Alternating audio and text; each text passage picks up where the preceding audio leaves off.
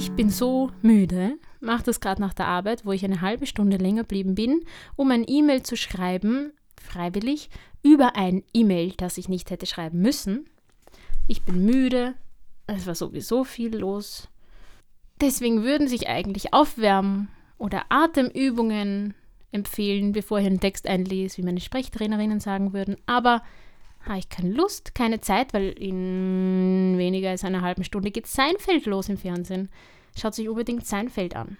Beste Serie ever. Jetzt merkt man vielleicht auch, dass ich mir heute kein Intro überlegt habe. Egal, wir steigen einfach ein mit Wir gehen und fahren auf der Straße. Darf der Herr eine Dame ansprechen? Singles aufgepasst. Nein, er darf selbstverständlich nicht. Aber ja, in diesem Falle müssen wir das Aber ganz groß schreiben, denn Ansprechen und Ansprechen ist zweierlei. Der Frechling, auch Frechier genannt, folgt einem augenblicklichen Impuls, wenn er ein hübsches Gesichtchen sieht. Er verwendet irgendeine banale Ausrede und versucht so sein Zufallsglück. Diese Dreistigkeit durch stumme Verachtung abzulehnen, ist Recht und Pflicht jeder jungen Dame. Der Zudringliche wird wahrscheinlich noch ein paar Straßen lang hinter ihr her sein, bemerkt er aber, dass sie nicht im mindesten reagiert, wirf niemals einen Blick zurück, junge Dame, das wäre verfehlt. Wenn er also sieht, dass da nichts zu holen ist, wird er sich beschämt verziehen. Ganz anders sieht die Sache aus, wenn ein Herr eine Dame schon lange vom Sehen kennt und trotz seines sehnlichsten Wunsches, ihr vorgestellt zu werden, hierzu noch keine Gelegenheit gefunden hat. Vorausgesetzt, dass auch sie den gleichen Wunsch hegt, was aus ihrem Blick zu ergründen ihm nicht schwerfallen dürfte, falls also alle beide keine Aussicht auf Verwirklichung ihrer Sehnsüchte haben, dann sei ihnen ausnahmsweise eine Lockerung des guten Tones erlaubt, dann suche er einen passenden Vorwand, um das Idol seines Herzens ansprechen zu können. Am leichtesten macht sich so etwas in einem Schalterraum der Bank oder Post, im Kinofoyer, in der Kleiderablage des Theaters, also möglichst sie dorthin verfolgen, oder, falls dies alles nicht klappt, an einer Straßenkreuzung, wo man nebeneinander steht und auf den Wechsel des Lichtsignals wartet. Der Herr kann zur Vorsicht mahnen, kann die Dame gewissermaßen über die Straße geleiten, und schon sind die ersten Worte gesprochen. Misslingt auch dieser Versuch, weil er keinen Mut hat, dann bleibe sie vor einer Auslage stehen und lasse ihren Handschuh oder ein Päckchen fallen. Dies ist aber auch das letzte Mittel, um dem zaghaften Glück Vorschub zu leisten. Jetzt muss der Herr den Gegenstand aufheben, ihn überreichen und wenn das Pärchen nur einen Funken von Geschick aufbringt, ist die Konversation bereits eröffnet. Natürlich hat sich der Herr so bald wie möglich durch Nennung seines Namens vorzustellen und zugleich um Entschuldigung zu bitten, dass er dies nicht auf korrektere Art tun konnte. Zur Zeit unserer Großmütter wäre diese Form der Bekanntschaft ganz unmöglich gewesen. Heute sind wir nachsichtiger geworden. Wir drücken ein Auge zu. Wo Verliebtheit mitspielt, soll man kein zu strenger Richter sein. Vielleicht gelingt dieser Versuch, mit dem schüchternen Herrn näher bekannt zu werden. Also wenn denen damals jemand was von Tinder erzählt hätte, hätte sie wahrscheinlich der Schlag getroffen. Ich glaube, in wenigen Bereichen hat sich so schnell so viel verändert wie da. Dass jetzt nicht darf die Dame einen Herrn ansprechen kommt, muss ich wohl nicht erklären. Wir lesen weiter. Bekannte treffen sich. Eine überfüllte Großstadtstraße. Auf den Gehsteigen fließt hüben und drüben der Strom der Passanten. Plötzlich entsteht eine Stockung. Die Leute müssen ausweichen, einige sogar vom Gehsteig auf den Fahrdamm hinuntersteigen. Was ist geschehen? Etwas an sich Erfreuliches. Familie Schneider und Familie Koch haben einander begegnet. Da sie befreundet sind und sich lange Zeit nicht gesehen haben, gibt es eine Unmenge zu erzählen. Im Eifer des Gesprächs merken sie gar nicht, dass sie ein Verkehrshindernis bilden, und es bedarf erst einiger Püffe und ungehaltener Ausrufe, um sie darauf aufmerksam zu machen. Dann sagt Herr Schneider erschrocken Mir scheint, wir verstellen die Passage, und er beeilt sich, ein geschütztes Plätzchen etwa in einer Toreinfahrt ausfindig zu machen, wo man ungestört weiter plaudern kann. Moral bleibe nie mitten im Menschenstrom stehen, vor allem nicht an einer Ecke. Ecken sollen immer freigehalten werden. Straßenübergang. Dass man dort, wo Verkehrsampeln leuchten, ihren Geboten folgen muss, um nicht von Polizisten aufgeschrieben zu werden, aufgeschrieben, bedarf keiner Betonung, das weiß heute jedes Kind. Auch dass man den Straßendamm nicht wahllos überschreiten darf, sondern bevor man den Fuß vom Gehsteig herabsetzt, genau zu schauen hat, was von links und was von rechts angerollt kommt, versteht sich von selbst. Zerstreute Leute sind im Verkehrsgetümmel höchst gefährdet und bringen auch andere in Gefahr. Nimmt der Fußgänger das Recht in Anspruch, von den Fahrern größte Rücksicht zu verlangen, so muss auch er selbst sich untadelig benehmen, um nicht dieses Rechtes verlustig zu gehen.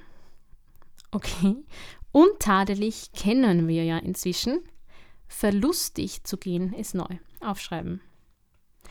Manchmal kann man beobachten, wie Leute schon mit einem Fuß auf dem Fahrdamm stehend auf das Lichtsignal warten, während ein Lastauto mit Anhänger um die Ecke biegt. Der Chauffeur fährt langsam und vorsichtig, denn die Straße ist schmal. Dennoch kann er unmöglich aufs Haar genau berechnen, ob der riesige Anhängewagen nicht um einige Zentimeter zu nahe an den Gehsteig rollt. Statt nun einen Schritt zurückzutreten und so der Gefahr auszuweichen, bleiben die Leute stehen wie aus Erz gegossen. Was denken Sie sich dabei? Vermutlich nichts. Oder Sie denken an den Küchenzettel und das Kinoprogramm. In den meisten Fällen geht es ja glatt ab. Wie aber, wenn der Koloss doch an den Unvorsichtigen streift und ihn umwirft? Ein einziger Schritt zurück hätte es verhüten können. Jetzt kommt der absolut wichtigste Abschnitt. Bitte, bitte alle mitschreiben. Wir steigen in die Tram. Für alle Gescherden Straßenbahn. Ort der Handlung. Die Haltestelle einer Straßenbahn oder der O-Bus bzw. Autobuslinie. Wisst ihr übrigens, was der Unterschied zwischen O-Bus oder Autobus ist? Ich hab's vergessen.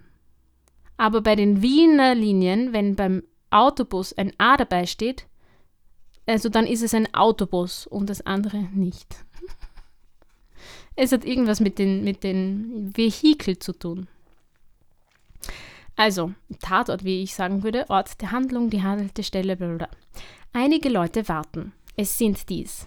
Ein Kriegsinvalider mit Krücken, eine alte Frau, ein alter Mann, eine Dame in mittleren Jahren, ein junges Mädchen, ein Bub und ein junger Mann. Der Wagen kommt angerollt und hält. Alle wartenden Personen drängen gleichzeitig zum Aufstieg. Und geht es nicht ums Aussteigen? Es geht nicht ums Aussteigen.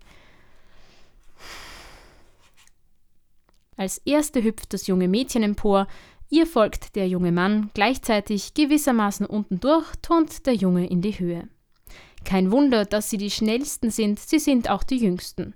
Nun ersteigt auch die Dame das Trittbrett, ihr folgt die schwerfällige alte Frau und der alte Mann. Der Kriegsinvalide ist der Letzte, denn er kann sich ja mit seinen Krücken nicht ins Gedränge wagen. Ist diese, hm, ist diese Reihenfolge richtig? Und jetzt merkt ihr, dass ich mir die Texte nicht immer vorher durchlese. Nein, sie ist es ganz und gar nicht. Das kommt davon, wenn jeder nur an sich selbst denkt und nicht schaut, was sich neben ihm abspielt. Selbstverständlich hätte man das Trittbrett zuerst für den Invaliden freigeben müssen, dann für die alte Frau und den alten Mann, hierauf für die Dame und erst zum Schluss hätte der Junge, das Mädchen und der junge Mann aufsteigen dürfen. Junge Männer, wir rufen euch, drängt euch nicht vor, wenn ihr die Tram oder sonst ein öffentliches Fahrzeug besteigt. Sorry, echt. Schwingt euch nicht rücksichtslos vor einer alten Person, welchen Standes sie auch sei, auf die Plattform und verstellt oben womöglich noch den Zugang ins Wageninnere. Ja, bitte, dann weitergehen und nicht fünf Minuten überlegen, wo ich mich jetzt hinsetze. Zuerst warten, bis jene Leute aufgestiegen sind, denen dies infolge ihres Alters schwerfällt, und dann erst selbst einsteigen.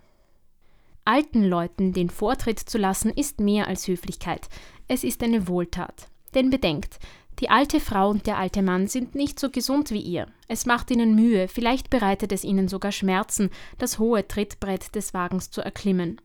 Sie können es nicht schnell tun und darum fürchten sie herabzustürzen, wenn der Schaffner um einige Sekunden zu früh abläutet und der Wagen sich in Bewegung setzt, ehe sie wirklich gelandet sind. Ja, früher hat es noch Schaffner auch in der Straßenbahn gegeben, deswegen steht auch bei, den, ähm, bei der Partnerbahn bei den alten Garnituren steht noch manchmal äh, fahrerlos, glaube ich, steht da drauf. Also halt führerlos oder so, natürlich mit Fahrer. Es handelt sich also hier nicht um Ehrerbietung gegenüber dem Alter, sondern um eine höchst reale und bitterernste Angelegenheit, eine gute Tat. Vergesst das nie, ihr jungen Leute. Nehmt Rücksicht auf jene, die nicht mehr über das Maß von Elastizität verfügen, das zu besitzen glückliches Vorrecht der Jugend ist.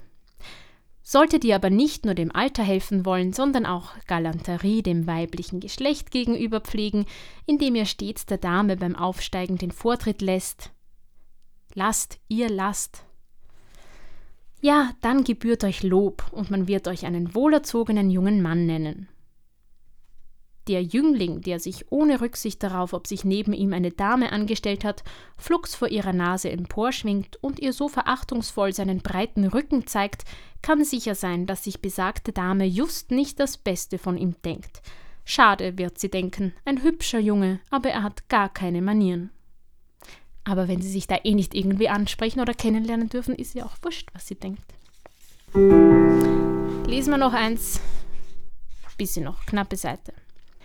Nach Hause begleiten. Wenn der Herr eine Dame nach dem Besuch einer abendlichen Veranstaltung heimbegleitet, so sei er ihr behilflich, das Haustor aufzusperren und das Licht im Treppenhaus einzuschalten. Aber wenn sie da wohnt, woher soll er wissen, wo der Lichtschalter ist?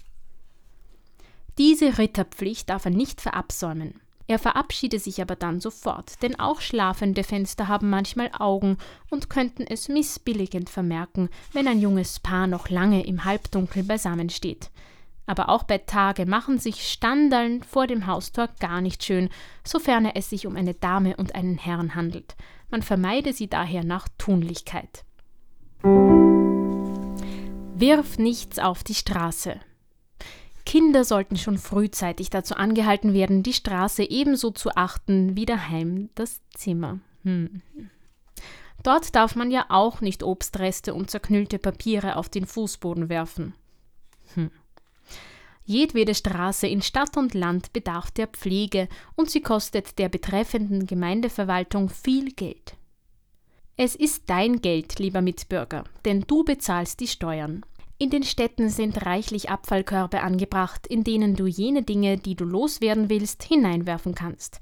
Bananen, Orangen oder Kastanienschalen gehören nicht auf den Gehsteig. Ebenso wenig Pflaumenkerne, Tramzettel, Butterpapiere oder ähnliches. Was Zigaretten anbetrifft, so sei das Wegwerfen gestattet, weil sich immer arme Teufel finden, die so einen Chick aufheben und mit Genuss zu Ende schmauchen. In Stiegenhäusern aber gehört es zu den hässlichsten Unarten, den Zigarettenrest achtlos fortzuwerfen. Dass man niemals auf einen Fußboden spucken darf und dass das Ausspucken auch auf der Straße anstößig wirkt, braucht wohl nicht erst erwähnt zu werden. Gut, dass sie es trotzdem tun. Wirf auch nichts auf Wege oder Rasenflächen der Parkanlagen, werter Zeitgenosse. Auch dort gibt es Abfallkörbe, und es wäre traurig um dich bestellt, wenn du dir nicht die Mühe nähmest, sie zu benützen. Auf der Straße essen. Nein, das darf man nicht. Was war dann gerade mit den Kastanien und Orangen und Pflaumen-Dings? Wenn kleine Kinder Hunger haben, begib dich mit ihnen in eine Parkanlage oder vertröste sie auf später. Die richtige Erziehung erfordert ja überhaupt eine Einhaltung der häuslichen Hauptmahlzeiten und keine außertourlichen Näschereien. Näschereien. Während des Krieges war das etwas anderes. Damals musste man essen, wann und wo es etwas zu essen gab. Im Frieden ist es nicht erlaubt. Ein kauender Herr, eine kauende Dame, das verstößt gegen den Anstand. Stellen Sie sich das Bild vor, wenn jeder, der im Menschenstrom dahintreibt, sich's gut schmecken ließe. Man würde glauben, unter Wilden zu sein. Über das Eislutschen einiges zu sagen, sei uns auf Seite 80 gestattet. Das ist jetzt aber nicht der Teaser fürs nächste Mal. Kommt auch noch versprochen. Aber ich habe euch heute schon was vorenthalten, das ich das letzte Mal angekündigt habe, nämlich das Fräulein. Wir schauen uns an, wie grüße ich auf der Straße. Eben bitte nicht mit Fräulein. Warum ist Küss die Hand durch nichts zu ersetzen? Oder, ah, wieder die Zigarette. Raucht ein Herr auf der Straße, so hat er, wenn er grüßen muss, die Zigarette aus dem Mund zu nehmen. Dass Damen auf der Straße nicht rauchen dürfen, versteht sich von selbst. Allen voran in dem Kapitel stehen aber überhaupt Gang und Haltung im wörtlichsten Sinne und es wird nicht gerade feministischer. Wenn ein üppiges weibliches Wesen in einen zu engen Pullover gezwängt auf der Straße geht und alles wippt, was nicht vor den Augen der Öffentlichkeit wippen sollte, dann wirkt das verboten ordinär. Mm, dirty geht's weiter im Abschnitt zu dritt und auch Arm in Arm klingt vielversprechend. Das hat man dann also sehr wohl schon dürfen. Zärtlichkeit in der Öffentlichkeit, okay. So, jetzt schaffe ich es gerade noch zu Seinfeld. Und nein, ich habe kein Netflix. Und das wird auch so bleiben.